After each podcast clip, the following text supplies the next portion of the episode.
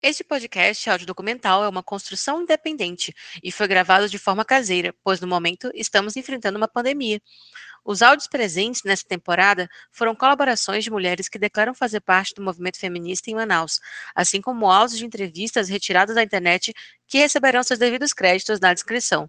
Aqueles que queiram colaborar com a obra futuramente, favor entrar em contato no Instagram arroba como virei feminista. Companheira, me ajude, que eu não posso andar só. Eu sozinha ando bem, mas com você ando melhor. Companheira, me ajude, que eu não posso andar só. Eu sozinha ando bem, mas com você ando melhor. Olá, meu nome é Marcela Ladislau e seja bem-vindo ao podcast audiodocumental Como Virei Feminista. E não, ele não é sobre mim, mas ele pode ser sobre nós, sobre todas nós. O movimento feminista existe e resiste no Brasil, na região norte e especialmente em Manaus. Você pode vê-lo ocupando um amplo território na cidade nos dias de hoje, mas isso só acontece por conta de uma luta, que, por mais real que seja, tenta constantemente ser apagada. É preciso ouvir de coração aberto e com espírito crítico para compreender nosso passado de luta como mulheres pertencentes à região norte do Brasil. É preciso compreender nossas necessidades que ainda são muitas, e reconhecer aquelas que lutam diariamente para conquistarmos nossos espaços aqui, no nosso chão, na nossa terra, no nosso lar. Somente assim poderemos avançar. Meu quilombo me faz livre voar. Nesse episódio, você conhecerá a história da Franci Júnior, uma das fundadoras do Fórum Permanente de Mulheres de Manaus ela irá contar a você como ela se percebeu como uma mulher preta nortista e como tem sido sua trajetória dentro do movimento feminista.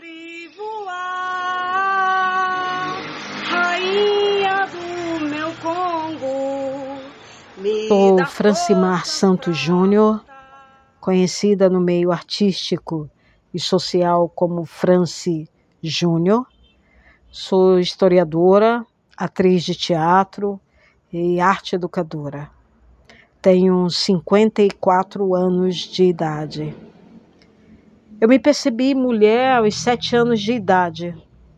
Essa é a minha lembrança mais fiel de como, como eu me descobri mulher. Né? Eu sou nascida e criada na cidade de Manaus, estado do Amazonas. Sou uma mulher preta, né?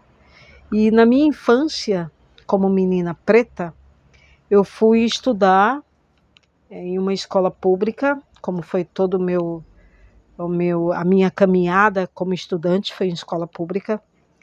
Então eu tinha que atravessar, eu nasci e criei ali próximo do Olímpico Clube, fica na área central, quase central da cidade de Manaus, próximo ao Olímpico Clube, é, Centro-Sul que chamam, né?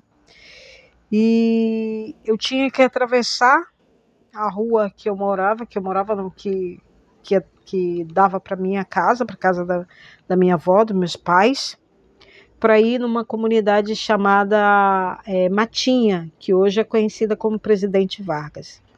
Então, aos sete anos de idade, a minha mãe foi me levar na escola, né, algumas vezes, e depois eu tive que ir sozinha aos oito anos de idade, ia eu e minha irmã. Aos nove, eu e mais duas irmãs. Então, desde os sete anos de idade, eu ouvia os colegas que ficavam nos esperando na, na esquina das ruas, chamando de preta, de macaca, de fedida, né, de, de Café Vitória tá de roupa nova, Café Vitória porque Café Vitória porque tinha um moinho na Avenida Constantino Neri, próximo de nós, que se chamava Café Vitória. Então foi aí que eu descobri que eu era menina, né?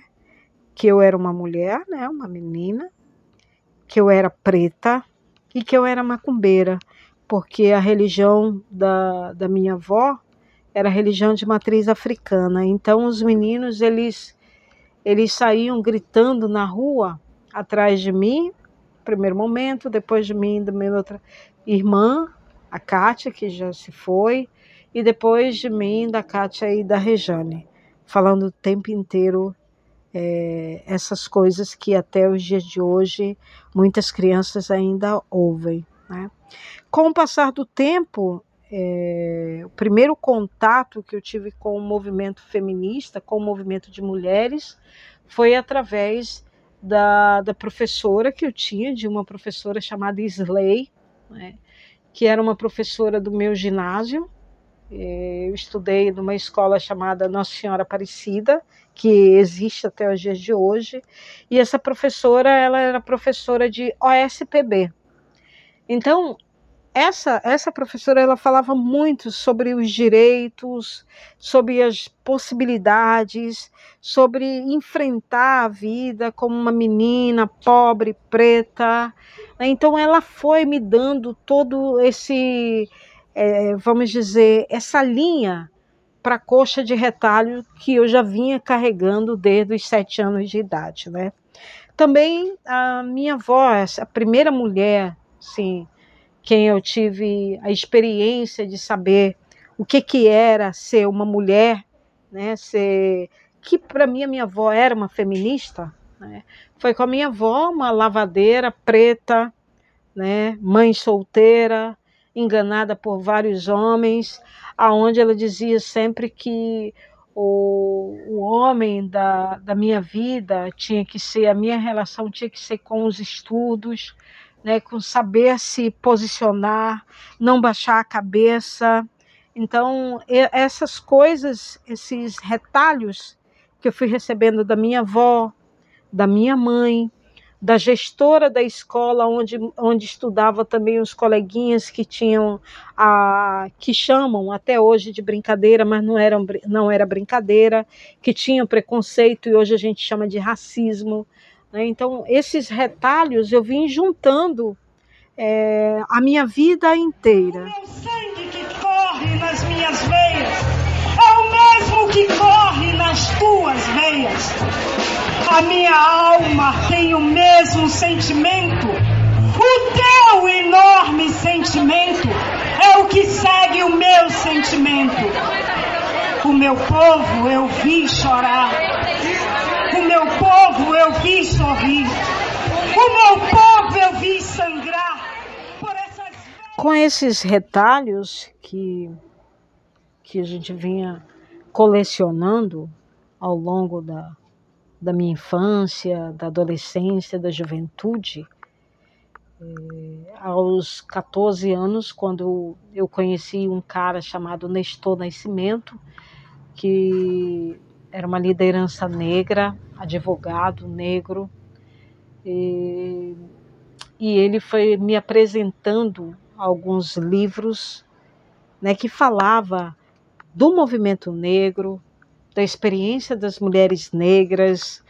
Né? Então eu fui colhendo mais ainda esses retalhos com o Nestor, que ele era a liderança do movimento Alma Negra, e assim eu fui juntando mais no meu saquinho os retalhos também disso. É, depois dos 14 anos, com, conhecendo o Nestor, conhecendo também um outro cara que era diretor de teatro chamado Rui Brito. Eu tinha uma professora, minha primeira professora de teatro, Ozi Cordeiro, que também hoje eu a identifico como feminista né, que utilizava o teatro para dar formação política, que utilizava o teatro também para mostrar quem nós éramos, por que, que nós estávamos naquela situação, porque nós éramos atrizes e atores na época de escola pública, por que, que era importante fazer teatro e trazer, através do teatro, toda a realidade da juventude daquela época, da adolescência daquela época, enfim, de todo esse retrato das meninas da minha adolescência, da minha juventude, que não era diferente, que não é diferente das de hoje, né? Da, esse retrato das meninas serem identificadas como boa de cama, né? De, de ter que aparecer sensualizando, das meninas terem o ponto de interrogação assim na cabeça de, de meninos, é, será que ela já deu, será que ela não deu, enfim, essas coisas todas a Ozi também me passou. Depois eu conheci um cara chamado Luiz Vitali, meu grande mestre e diretor de teatro, o qual eu conheci com 14, 15 anos e me despedi aos 53 anos dele, quando ele faleceu com, com 60 anos de idade. E antes é, do Luiz, do, da minha efervescência no teatro, depois já de mãe, eu vim morar em uma comunidade chamada é, Comunidade Monte Pascoal, que era é periferia da zona norte de Manaus e era uma ocupação liderada por uma mulher preta religiosa chamada Helena, irmã Helena. E aqui nesta comunidade, em 1997, aconteceu um crime bárbaro, né? Eu chamo de crime bárbaro, que uma senhora que estava saindo para para ir ao trabalho às quatro horas da manhã foi violentada por três jovens meninos que moravam aqui na periferia. Essa senhora foi estuprada, violentada sexualmente, fisicamente e mentalmente. Essa senhora veio bater na porta da minha casa cheia de sangue. E foi aí que eu percebi que eu só entrava e saía na comunidade que eu morava. E aí eu comecei a olhar as mulheres que estavam aqui. Eu via que o trabalho que eu estava desenvolvendo fora daqui serviria muito para cá para dentro da minha comunidade. E foi quando a gente fundou uma associação de moradores e moradoras aqui da comunidade, justamente para trabalhar essas questões da violência contra as mulheres dentro da comunidade e a violência do Estado, né, com todos nós, com todos e todas e todos nós aqui na comunidade.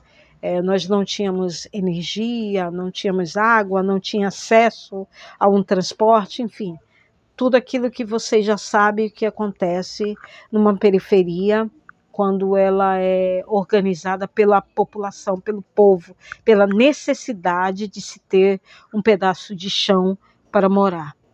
Então, em 97, nós fundamos essa associação com a ajuda de companheiros e de companheiras da universidade, hoje é o FAM, né? companheiros e companheiras de um partido político o qual eu me filiei naquela época, em 97, a partir de estudos, de, de formação política, eu me filiei senti a necessidade de me filiar desde 97. E aí foi quando a gente começou a desenvolver um trabalho dentro do Pombal Arte Espaço Alternativo também, e aqui da comunidade. O Pombal, a direção era do Luiz Vitali, né?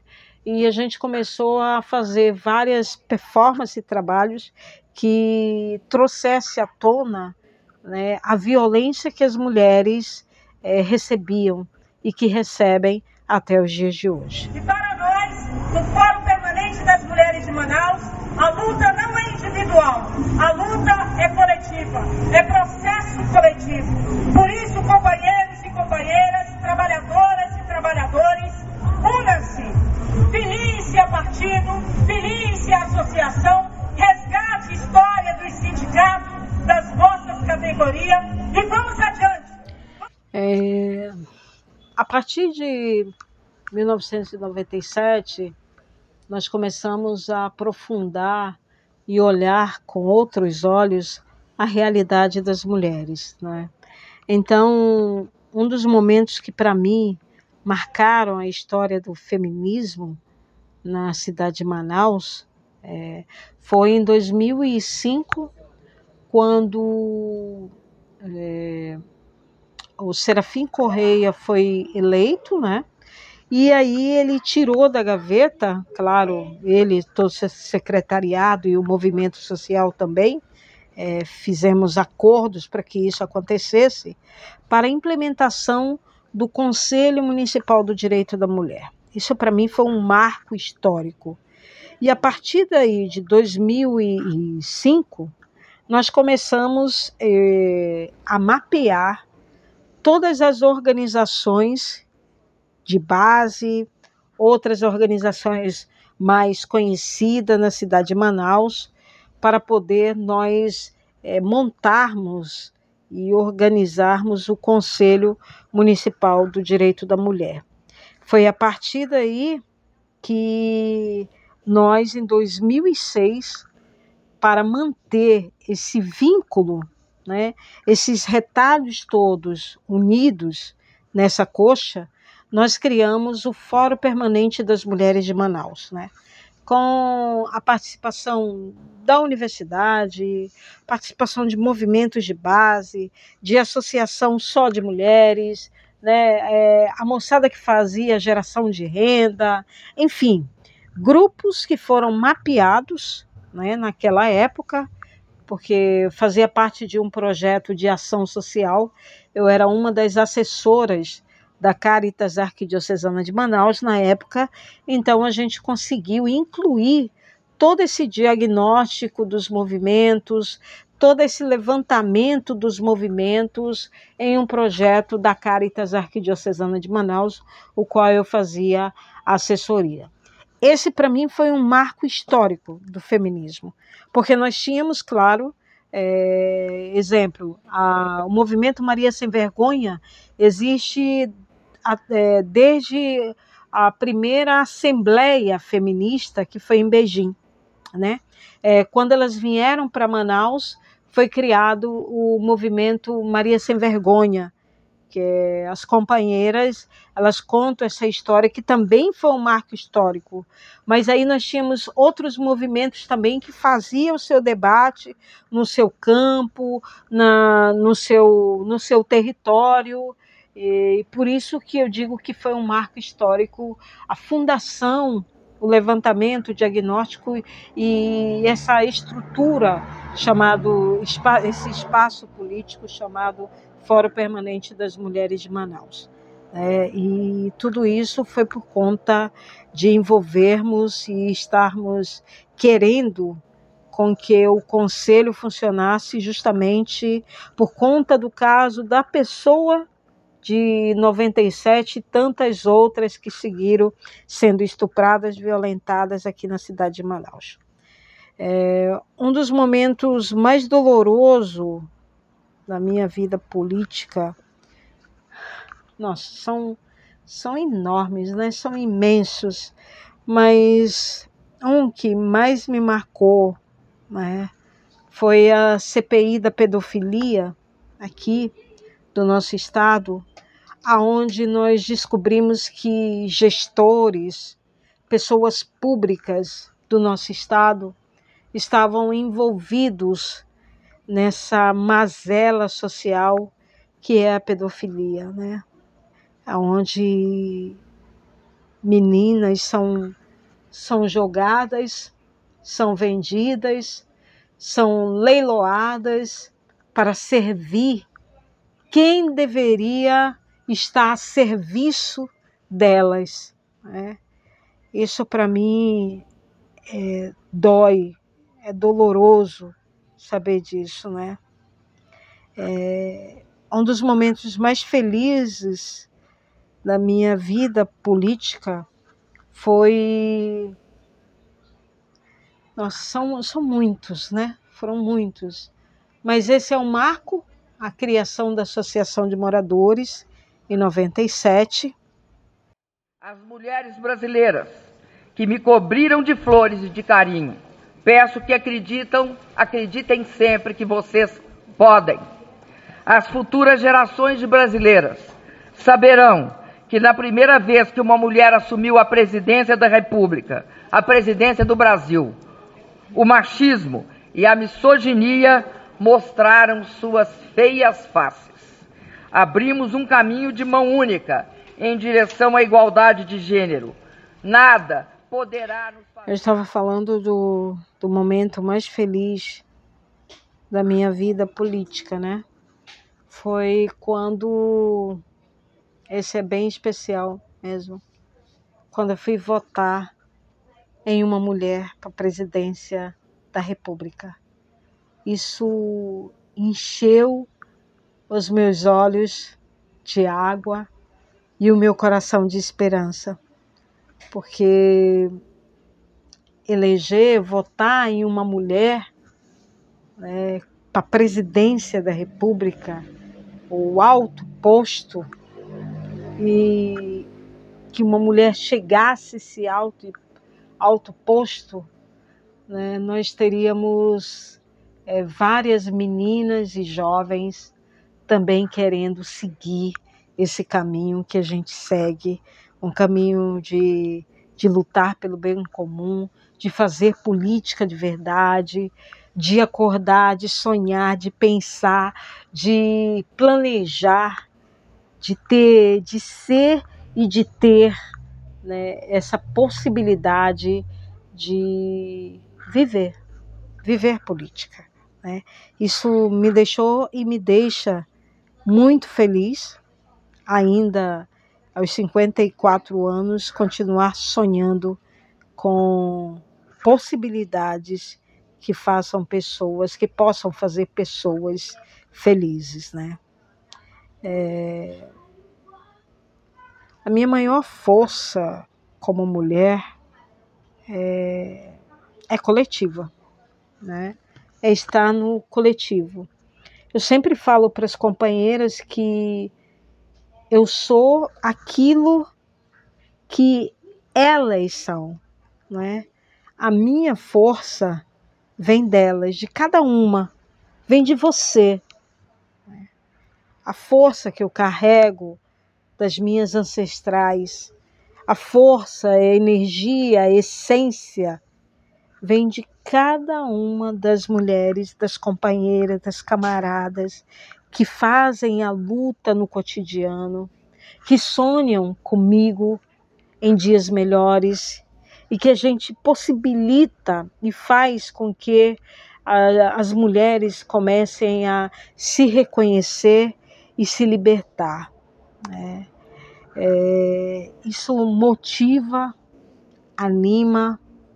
Cada vez que, que eu encontro uma mulher que já passou pela.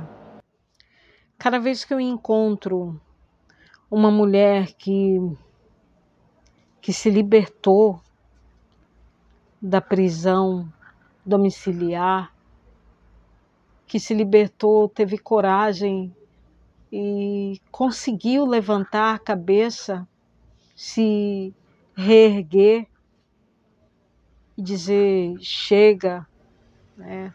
Basta de sofrer, basta de violência, basta de ser humilhada, de ser espancada, de ser estuprada isso isso me motiva a lutar. Né? Eu tive a infância muito severa com a violência doméstica. Né? A minha mãe, ela, ela sofreu bastante né, com a violência doméstica. E isso é uma coisa que que eu não aceito e que a gente sempre fala, é, enquanto mulher na família, que isso a gente deve quebrar esse ciclo de violência né, da nossa da nossa família e nem pensar mais nessas nessa cruel convivência e vivência com violência em casa. Isso também é um dos motivos, né, é, que me dá força enquanto mulher. Um outro motivo bem especial, bem íntimo, é ter netas. Né? Eu tenho três netas de coração e uma neta de sangue, e mais seis meninos netos de sangue. Né? o qual quatro, três, quatro são mais vivem mais comigo. Eu crio três meninos e uma menina, netas de sangue. E aqui na nossa casa a gente tem hoje a possibilidade dos dos meus netos, das minhas netas, a gente tem a divisão do trabalho aqui em casa. A gente tenta é, reeducar os meninos para um mundo melhor, né? um mundo de partilha, um mundo de, de dividir tarefas domésticas ou não, de sermos gente, de sermos seres humanos, né? sem pensar no órgão feminino ou masculino, mas de ser. Né? Aqui o meu neto mais velho, que completou esses dias 15 anos, ele, ele me ajuda na cozinha, ele lava louça, ele faz, ele faz comida quando eu estou muito ocupada, ele faz a comida. O meu outro neto de 10 anos, 11 anos que fez, ele já sabe fazer arroz, já sabe fritar ovo, enfim, todos nós trabalhamos e a gente divide as nossas tarefas. Isso também me motiva, né? Ele me dá força, é, me dá perspectiva de que o nosso mundo pode mudar, que a violência contra a mulher ela pode ser extinta do dicionário, extinta das quatro paredes aonde uma mulher viva, né? e que a gente pode viver bem com homens e mulheres. Isso me motiva, me dá tesão para a luta.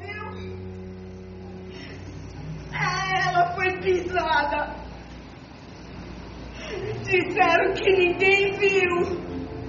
Era apenas dois que eles estavam procurando. Tá aí ele, ó. Tá aí.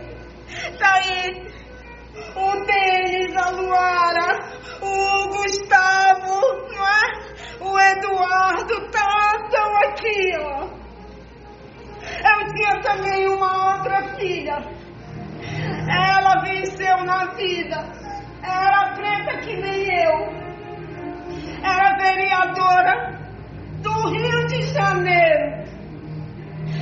trabalhando, saiu. Vem, vem, vem, vem. Nós estamos no século 21, 2021 aonde nós já tivemos onde já tivemos altos e baixos da, do feminismo, né, do movimento de mulheres.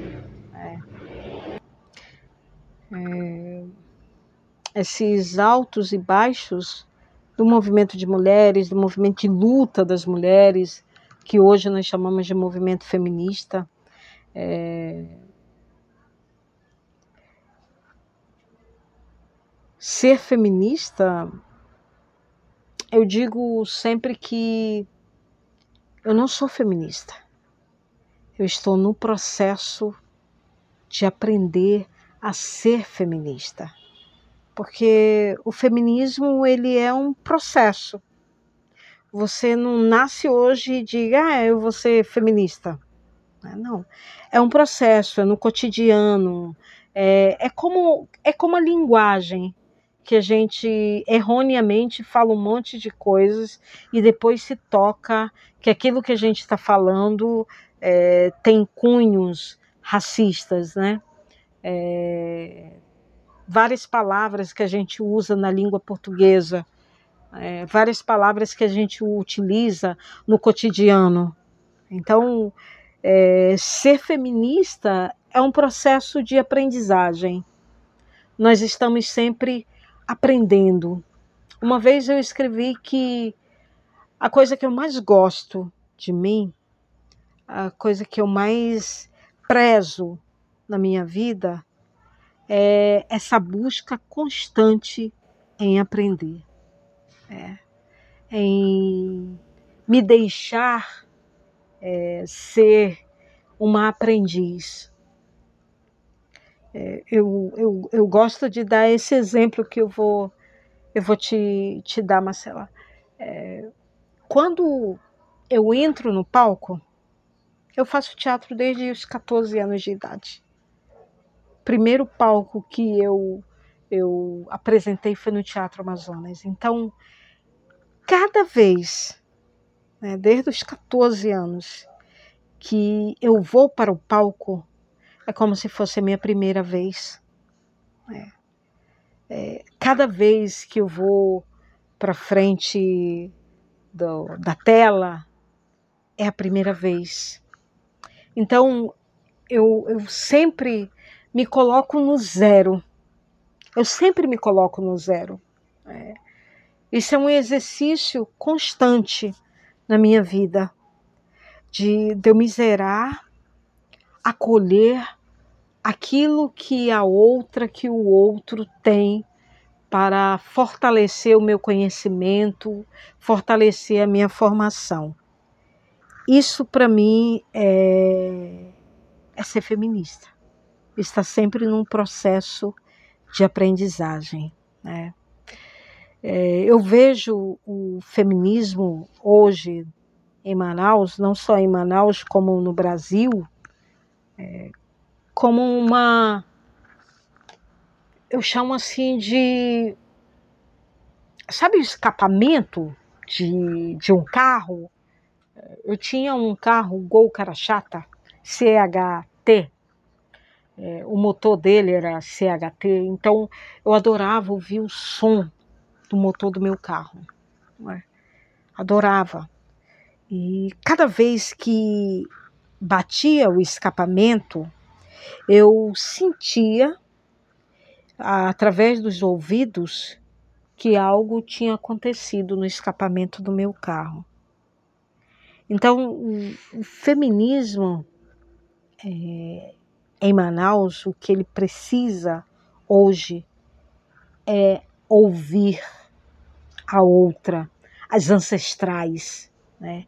Você não pode pisar na cabeça das nossas griot, das nossas antigas, e dizer que o teu feminismo, né, que o teu movimento é melhor que o da fulana, da outra, da outra, ou que você está em crise é, de gerações, né, que as pessoas do passado, as antigas, elas estão por fora né, do que é o feminismo hoje, do que é ser mulher, do que é estar no movimento de mulheres, de como se postar, né, como se comportar. Então, aos meus olhos, o feminismo de Manaus hoje, os grupos que se intitulam, se autodeclaram feministas, precisam aprender a ouvir a ouvir a história da outra, a respeitar a história da outra. Né? Não se faz feminismo, não se faz história de um dia para o outro. É um processo. Né? É como a experiência do feijão da escola, né? Lembra?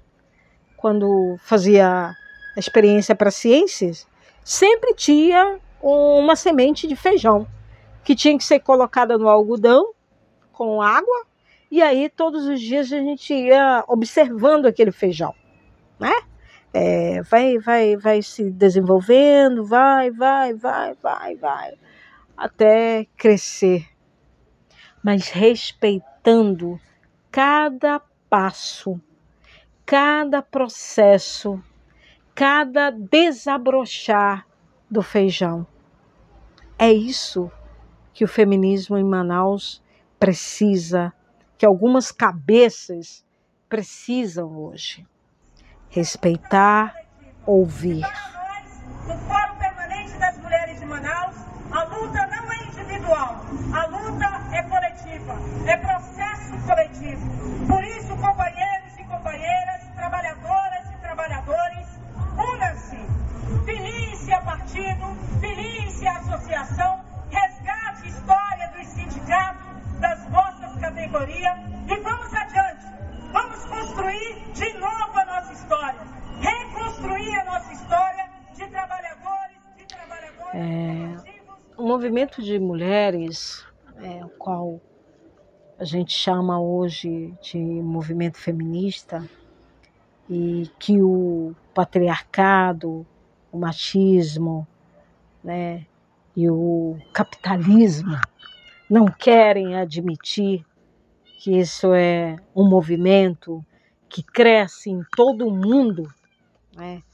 É, e na América Latina crescendo com grande força, que está chegando no Brasil com pessoas sérias, com pessoas capacitadas, com mulheres capacitadas a ouvir, a acolher, a usar, utilizar a sua sabedoria é, em prol a outra, utilizar os seus conhecimentos, o cuidado com a outra, com o outro. Então, para mim, é, precisamos avançar em, em, várias, em vários temas, né? Temas que a gente olha para a América Latina são temas extremamente polêmicos, mas que nós, mulheres brasileiras, precisamos avançar, deixar a, essa. Eu não chamo de, de, de costela, mas deixar essa capa né, da, da religião fora de temas que a gente precisa debater, discutir e avançar é, esquecer o que colocaram na nossa cabeça do pecado, esquecer é, que nós, mulheres, é, não fomos feitas apenas para casar e procriar, esquecer que nós não fomos feitas apenas para servir ao homem, esquecer é, que nós precisamos é, conhecer a outra, conhecer o outro e assim a gente tentar viver melhor. É, isso, isso é uma coisa que nós brasileiras nós temos uma dificuldade.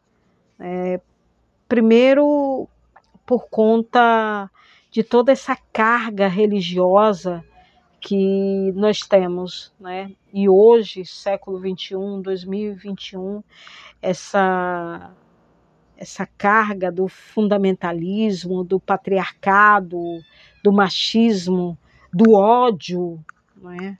está com muita força a partir deste desgoverno, não é? é mas que, mesmo falando que a partir deste desgoverno, a gente olha é, com as coxas de retalhos e a gente vê que os nossos retalhos não estavam tão bem costurados, amarrados, alinhavados, né? alinhados, e por isso muitas coisas estão se rompendo é, muitas coisas estão se rompendo. E uma delas é essa nossa capacidade de respeitar, de apoiar, de viver e de trazer à tona é, os motivos pelo qual nós lutamos, os motivos pelos o, o qual nós estamos aqui. Existiram outras Conceição, Marias, Madalenas, Marcelas, Francis, Antônias, Flor, Doris, Flores, enfim, inúmeras, inúmeras, inúmeras antes de nós, as nossas ancestrais. E o que eu quero dizer com isso? Nós mulheres precisamos nos reconhecer na outra. Eu preciso me ver na outra. Eu preciso me ver no espaço de poder. Eu preciso ver a minha companheira lutando para estar no espaço de poder e eu ir lá e lutar junto com ela. Nós precisamos esquecer o patriarcado, o machismo, o racismo, a LGBTfobia. Nós precisamos voltar a gritar e dizer que nós somos ativistas dos direitos humanos das pessoas.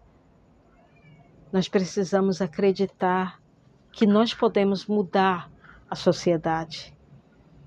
Nós precisamos acreditar que o cuidado qual sempre pregaram para gente, desse de estar tá cuidando de todos e de tudo, nós não devemos carregar sozinhas na costa.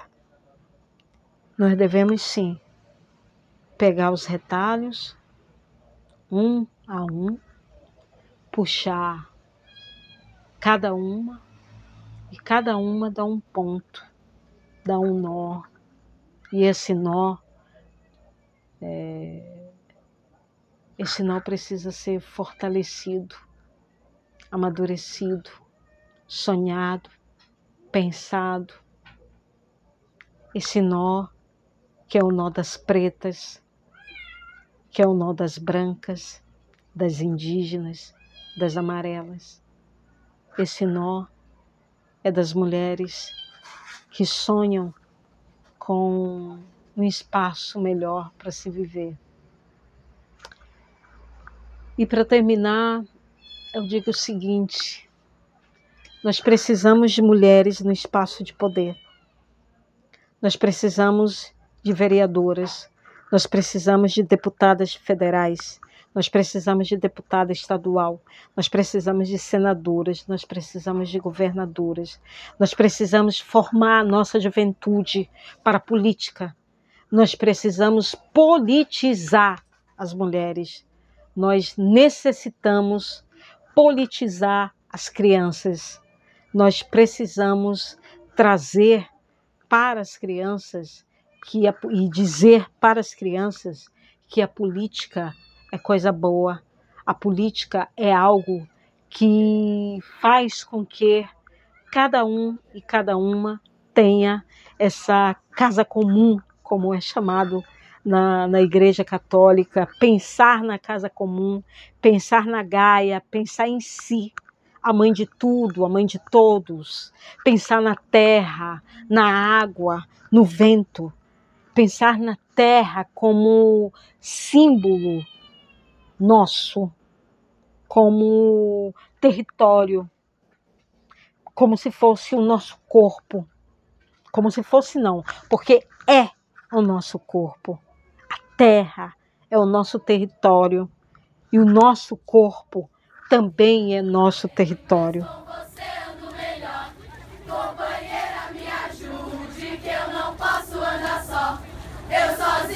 ando bem, mas com você Companheira, me ajude, eu não posso andar só. Eu sozinha ando bem, mas com você ando melhor.